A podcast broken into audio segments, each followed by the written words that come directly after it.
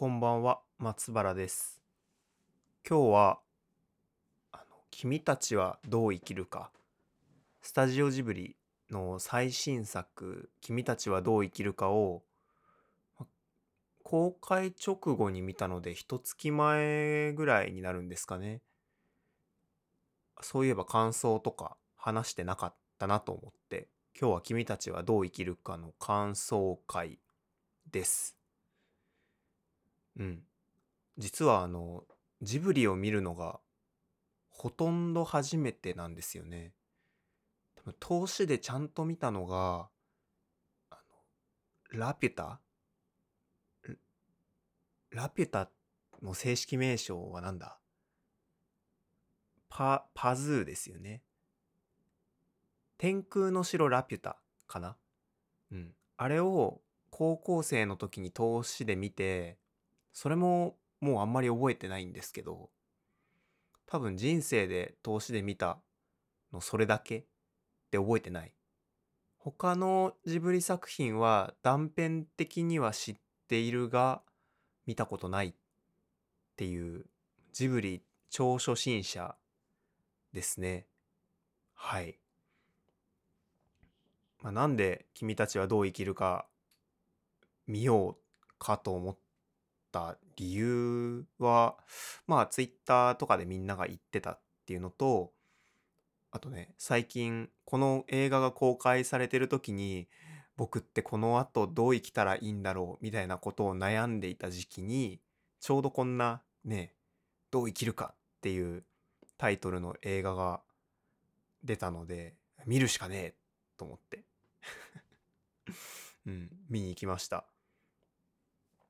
なんか UNEXT のポイントが使えて実質タダみたいな。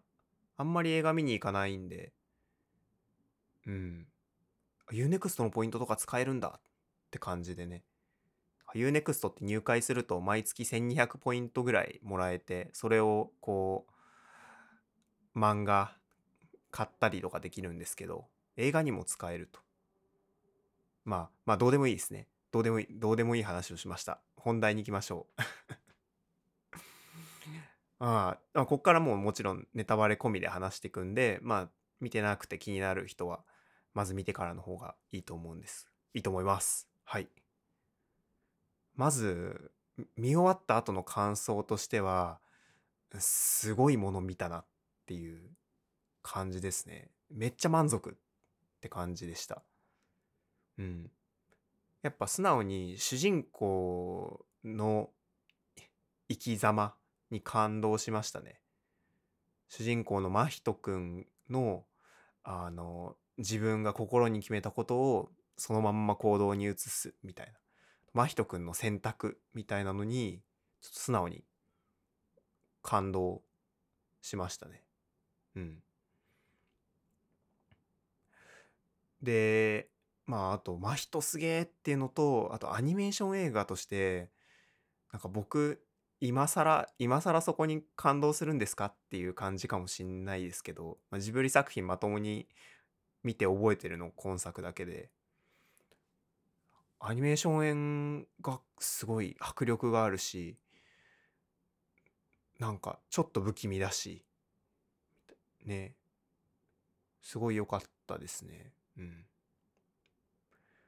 うわすげえすげえもの見たなって感動の後に僕はどうしようって思いました。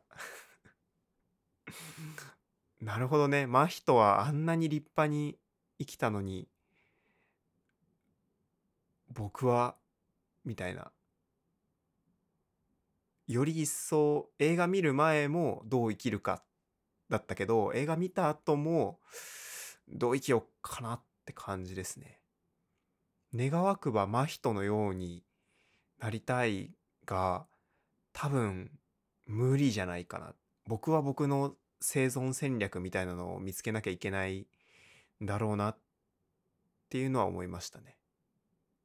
うん。まあファーストインプレッションとしてはこんな感じ。うん。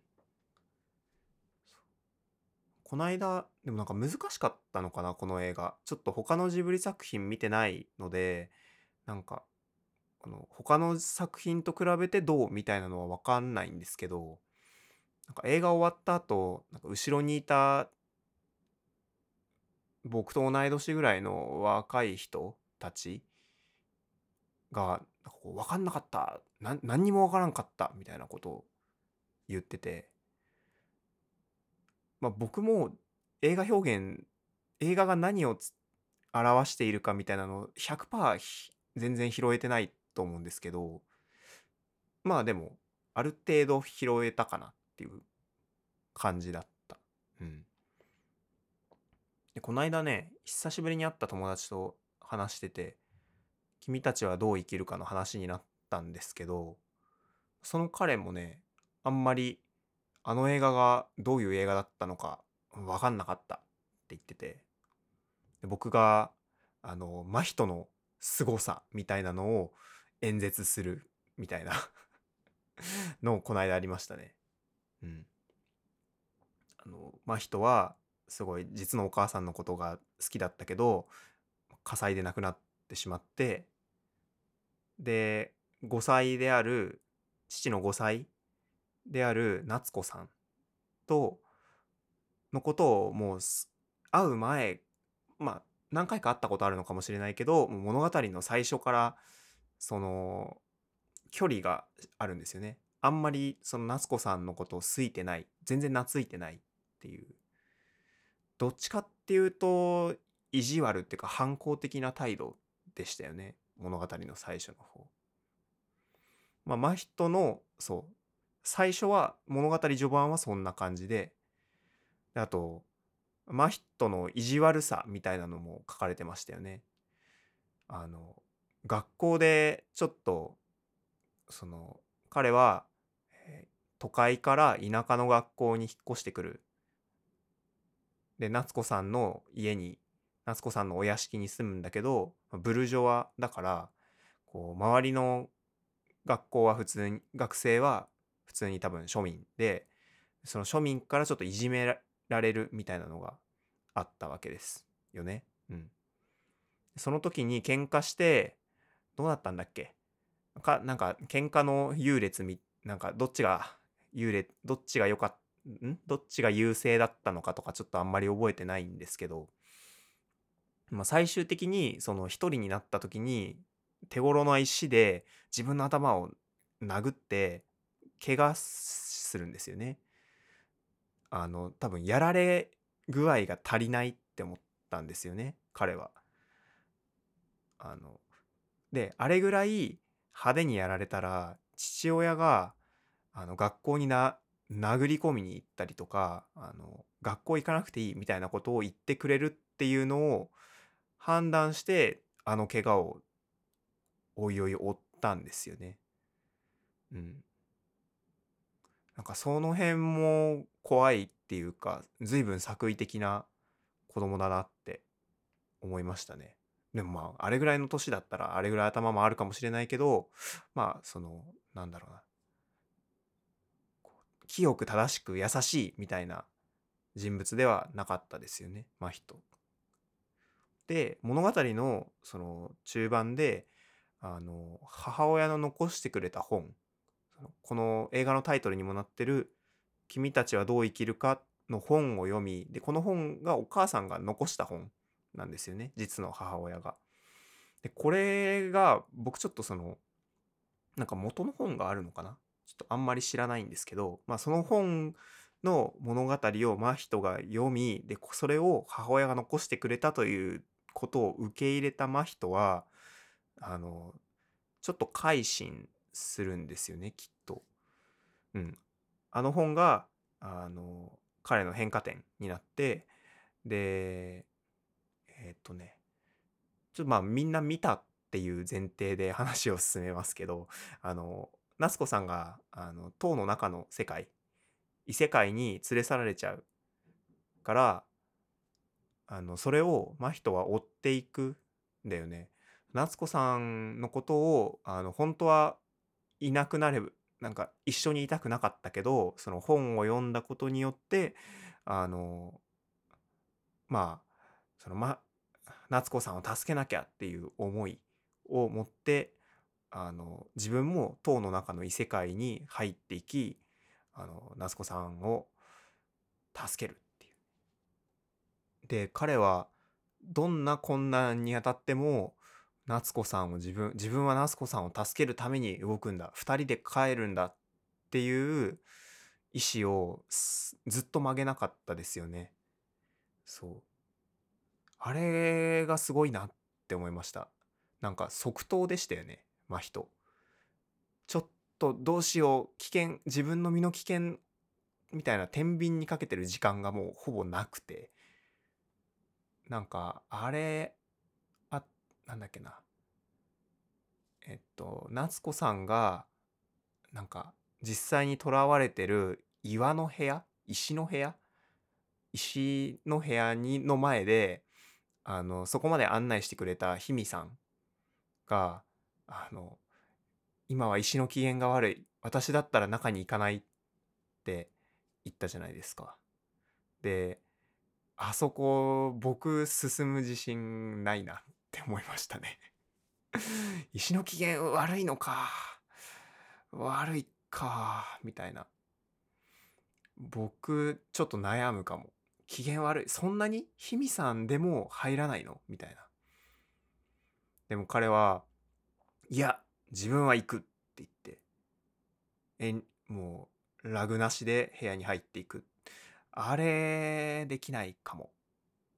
あれできあれができないあれが僕はできないから僕は別の生存戦略を見つけるしかないなって思ったところでもあるな。強く思ったシーンでもある、うん、まあそんな真人がね。もう絶対に2人で世界を変え世界に変えるっていう。その物理的な何て言うの？身体的危険？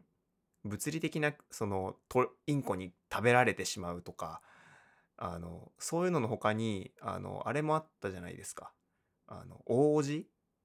あの塔の中の世界を作った大叔父があの自分の作った世界を引き継いでほしいって真人に言ってくる。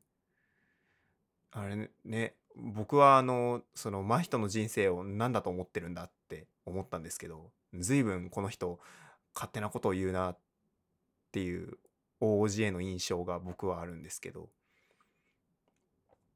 であのかなり最後の場面世界から出る直前の場面で大叔父と対峙して引き継いでくれって言われる時にもう真人はもう絶対帰るだろうなってもう絶対帰るよこいつはって思いながら見てて。うん。でまあ僕の予想通りまあ断ったのは予想通りだったのだがその断るセリフがめちゃめちゃ活かしてましたよね。うん。あの自分の頭の傷を刺してあの僕これは僕の悪意ですって言って帰ってくっていうね。あれかっこよかったですね。うん。真人は随分物事の道理が分かってるなって感じですよね。そう。王子が理想とする世界唐の世界を作ろうとしてあのそれでも悪意が混じってしまいなんペリカンだったりあれですよね。インコだったりがもう膨れ上がって全然綺麗な世界になんなかった。で真人は大叔的には真人がやったらもっとうまくいくだろうって思ってたけど真人は自分がやっても同じだって見抜いてスパッと断ってスパッと元の世界に帰るっていう。うん。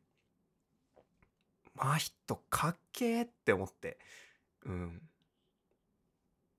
あれはすごいすごかったな。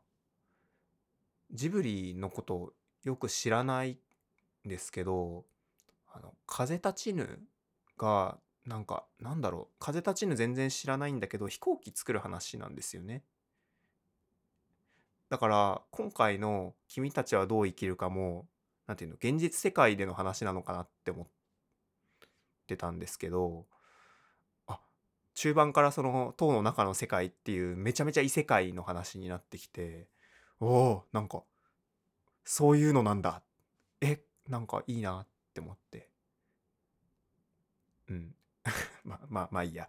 そうそんな感じで、まあ、僕が今言った感じで友達にまあ人のこういうところがマジでよかったよねっていう話をこの間しました。っていう話。あとインコ大王も僕結構好きだったんですよね。インコ大王めっちゃ良くなかったよくよくないかな。まああれを良くないとするのもわかるしでも僕が映画見た直後の僕はもうインコ大王素晴らしいなと思って。うん。その大叔父があの作った世界からどこへも行けずにとらわれてるわけじゃないですか。インコは。その暗い塔塔だっけ？暗い建物の中で。うん。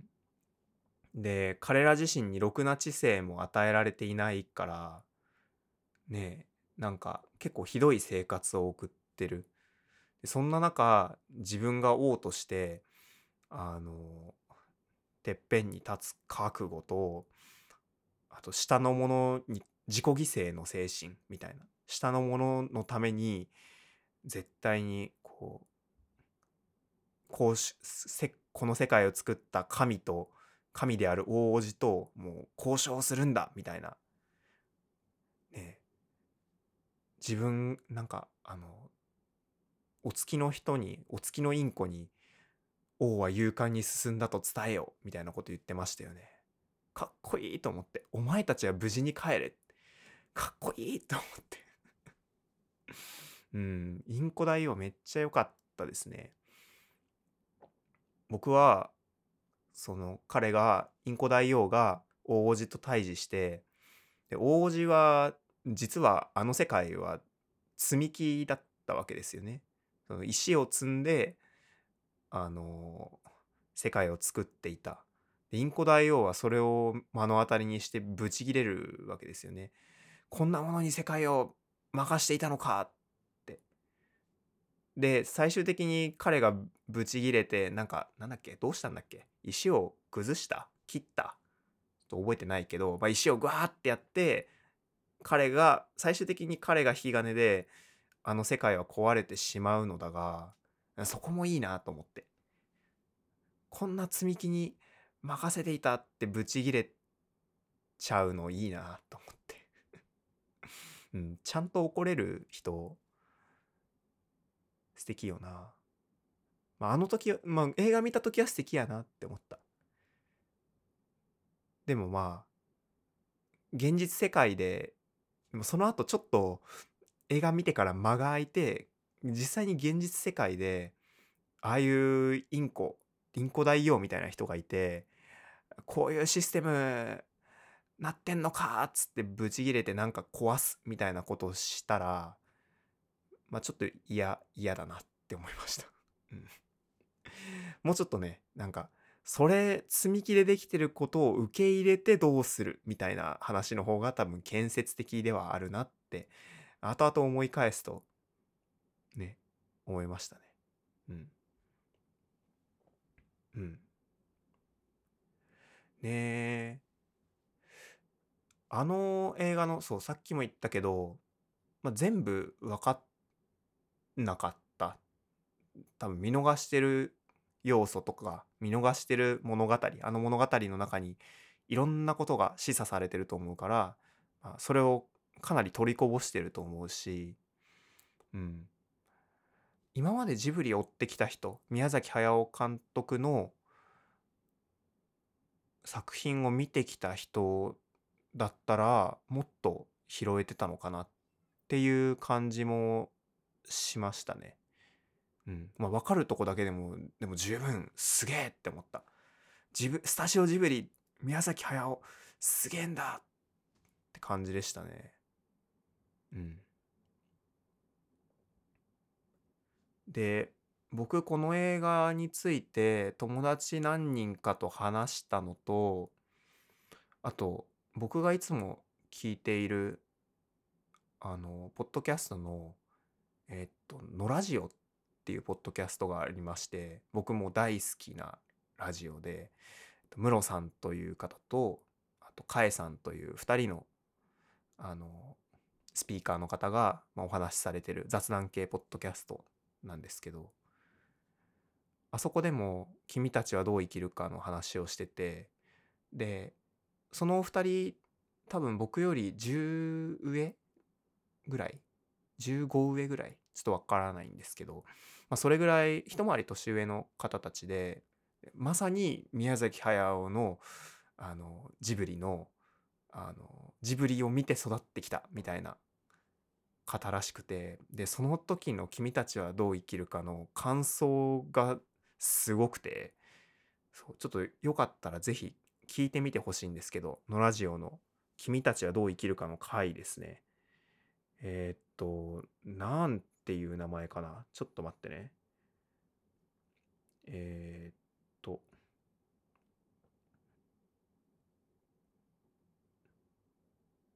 君たちはどう生きるかと受け止めっていう回ですね。これは分かりやすいタイトルだ。あと一番最新のパンチラインマストビーっていうので、マストビーっていうタイトル、パンチラインマストビーっていうエピソードで続きの話をしてましたね。うん。あの、すごかった。あの、王子っていうのが、ちょっと引用させてもらうと、引用っていうかまあちょっとそこで言ってた話を僕が繰り返すと王子っていうのが宮崎駿でありで真人っていうのがその宮崎駿チルドレンだから宮崎駿を見て育ってきた若者たちのうちの一人であってでインコとかペリカンっていうのはあのジブリの観客であると。であの多くの人々多くのインコはあまり創作自分で創作などをせずもしくは自分の作った作品の本当の意味みたいなのを理解せずにあのあと人の言葉も喋ることできないですよねインコは、まあ、そういう存在である中真人はどうしたんだみたいな話真人はその宮崎駿の後を継ぐとかじゃなくて僕はこう生きるって言ってたんだけど、うん。で、そのムロさんっていうパーソナリティの方が、あの、自分自身に課せられた宿題あの、風立ちぬで、お前は創造的10年間をどう使うんだって問われて、で、君たちはどう生きるかで、10年経ったけど、どうなってますかって聞かれた気持ち。で、僕は何もできていないので、あの、なんだ、すごいじくじたる思いで劇場を後にしたって言ってて、僕はムロさんが何か打ちのめされてたり、世界に対して打ちのめされてたり、怒ってたり諦めたりしてる姿を見て大喜びするっていうファンなので。あの「君たちはどう生きるか」でムロさんがあなんか鳴ってる。ごめんなさい。乾燥機のピーって音がしてますね。えー、っとそう。ムロさんが「君たちはどう生きるか」に対して打ちのめされてるのを見て僕は大喜びみたいな。あ違う。それはそれはよくて。それは良くて、まあ、そういうそのジブリを見て育ってきた人の見方とかがあるんだなって思って。そうね全然拾いきれてない話をそこでされていたので僕もジブリ見ようって思いましたね。その風立ちぬがどういう作品だったのかとりあえず気になるって感じかな。時系列的に新しいやつから見ていこうかな。うん。そうね、ちょっと、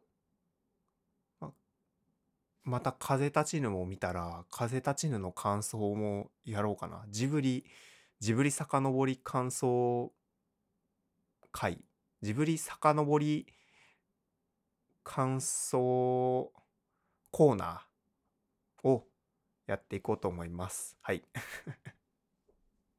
まあ、ちょっと、この辺にしとこうかな。はい。というわけで、またお会いしましょう。松原でした。さようなら。